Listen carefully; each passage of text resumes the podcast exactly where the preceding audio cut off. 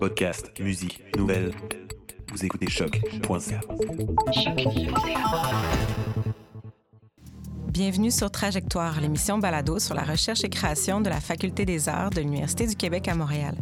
Aujourd'hui, nous recevons Rémi Béliveau, artiste interdisciplinaire et musicienne acadienne originaire de Béliveau Village, au Nouveau-Brunswick. Yelle est finissante à la maîtrise en arts visuels et médiatiques à l'UCAM et lauréate 2022 de la bourse Claudine et Stephen Brunfman en art contemporain. On l'écoute. Bonjour, je m'appelle Rémi Béliveau. Je suis artiste interdisciplinaire et musicienne originaire de Béliveau Village, un petit hameau acadien à 20 minutes de Moncton, au Nouveau-Brunswick. Mon travail artistique s'attache à déconstruire et reprogrammer les fondements, les structures et les imaginaires de la culture acadienne à laquelle j'appartiens. Tout ça dans le but de cultiver des capacités d'analyse, d'auto-analyse et de sens critique. Euh, en d'autres mots, je m'intéresse à la culture acadienne. Vraiment, euh, c'est le cœur de mon travail. Euh, des questions de temps, de temporalité, d'oubli, de mémoire sont vraiment au cœur de ce que je fais. L'histoire de l'Acadie, ses récits, des questions de vérité, de fiction, d'authenticité, c'est toutes des choses qui me préoccupent. Je viens d'une communauté qui n'a pas toujours eu les moyens pour se documenter. Euh, on vient d'une histoire qui est trouble, on est préoccupé par notre passé, ce qui fait qu'on est aussi préoccupé par notre futur. Ça peut donner toutes sortes de différents projets. Euh, d'une part, je me suis intéressé au mythe d'Évangéline, qui est euh, un mythe fondateur chez nous, mais je viens d'une famille musicale et puis c'est quelque chose qui revient souvent dans ma pratique, la question de la musique.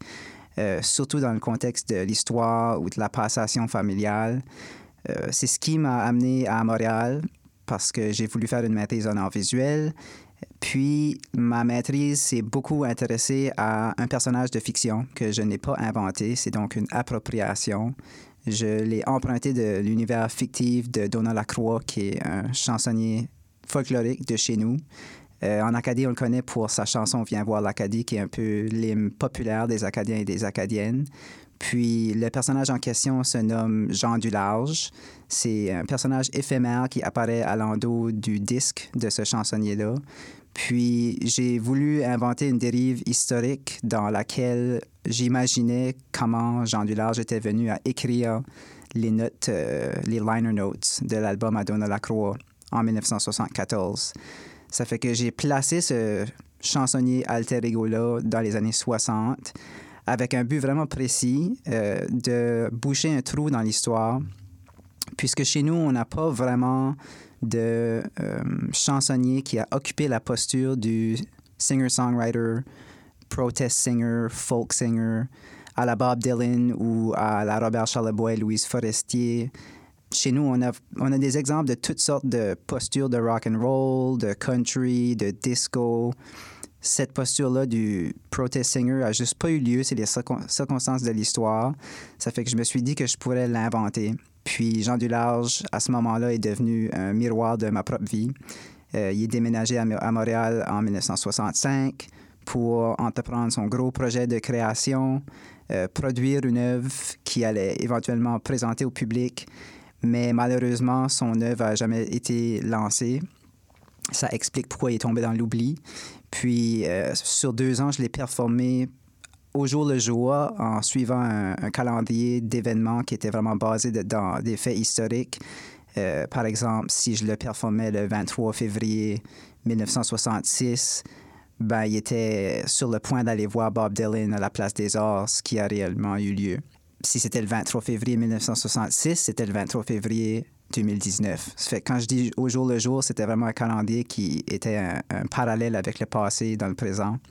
Puis euh, Jean Dularge a produit plusieurs archives, plusieurs documents, notamment un film documentaire où on le voit dans le studio enregistrer son, son disque et enregistrer sa version de Viens voir l'Acadie qui, dans le récit, et la première version. Donc, Donald Lacroix fait une reprise par la suite.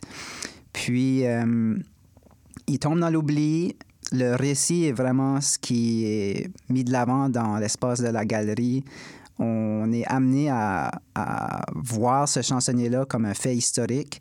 Puis les gens qui visitent, les visiteurs, visiteuses, sont un peu tâchés avec euh, déconstruire cette fiction-là arriver à voir que c'est de la fiction. Certaines personnes n'y arrivent pas, quittent la salle avec cette nouvelle information de Jean Dularge, le personnage historique, euh, qui me plaît tout autant que les gens qui arrivent à déconstruire la fiction pour réaliser que on est dans le processus d'écrire une histoire, de revaloriser une histoire qui n'a pas eu lieu. Quand les gens croient réellement à Jean Dularge, ils donnent une vie à ce personnage-là. Et je trouve que c'est tout autant valide et valable que de le commémorer comme un personnage fictif. Jean Dularge, c'est quelque chose que j'ai fait pendant deux à trois ans. Puis, il me quitte pas, c'est mon alter ego à ce moment-ci. Puis, euh, il est vraiment un miroir de ma propre vie. Pendant mon temps à Montréal, euh, ça a été un temps vraiment euh, de transition pour moi. C'est d'ailleurs le moment où j'ai fait mon coming out comme personne trans non-binaire, puis que j'ai vraiment commencé à vivre ma vie en tombant en amour avec ma féminité. Puis Jean Dularge a fait la même chose. D'ailleurs, c'est en faisant Jean Dularge, en le performant dans une forme de ce que j'appelle du drag temporel, c'est en, mettant dans sa peau que j'ai vu le, la valeur d'être quelqu'un d'autre et donc d'être moi-même si ça fait du sens. Puis euh, d'être la, vraie version de moi que, que j'avais à l'intérieur toute ma vie, mais que je n'exprimais pas. Moi, je suis sur cette envolée-là en ce moment, puis Jean va forcément l'être aussi.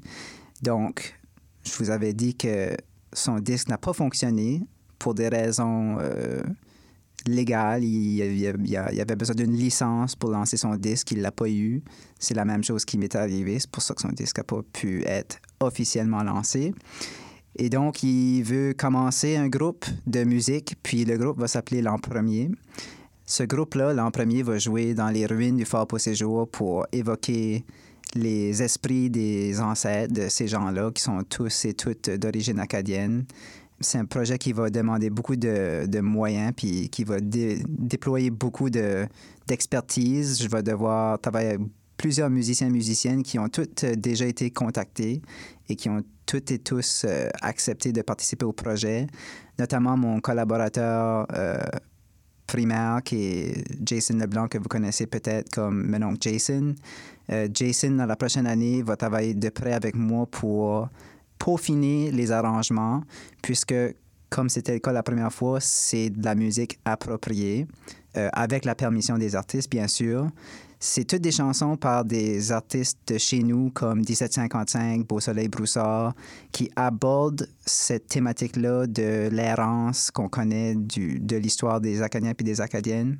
Mais moi, je ramène un peu le récit vers un, une errance par rapport aux gens, une transitude intérieure que moi j'ai eue, puis que j'ai quitté, que j'ai dû quitter à cause de la, socialisation genrée. Et donc, quand la thématique du retour au pays qu'on voit dans ces chansons-là est évoquée, ça va être plus un retour à soi-même, à son propre corps.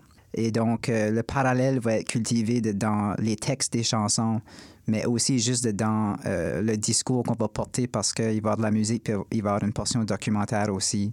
Ça fait que dans la prochaine année, beaucoup de d'écriture musicale pour moi, mais déjà, ça m'emballe beaucoup parce que je trouve que c'est la suite logique de, mon, de ma recherche. Puis, euh, déjà d'amener une dimension trans là-dedans, ça me réjouit. Ça fait que j'ai vraiment hâte de poursuivre.